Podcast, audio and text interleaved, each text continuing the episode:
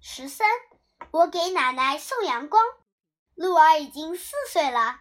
清晨，他睁开眼一看，朝阳从东面的窗户射进来，照得满屋亮堂堂的。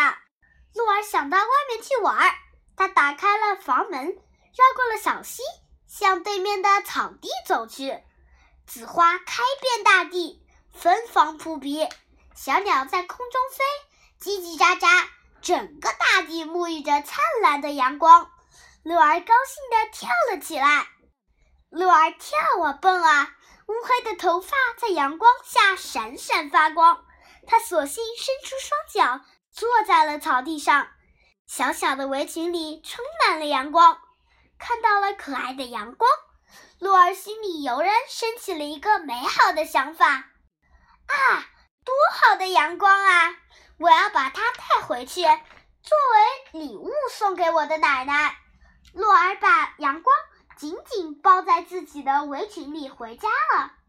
洛儿的奶奶腿坏了，不能出屋，嘴里总是念叨：“多想见到阳光啊！”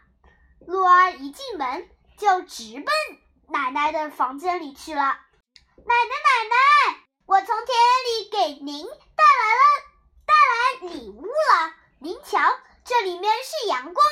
鹿儿一边说着，一边打开了包得严严实实的围裙。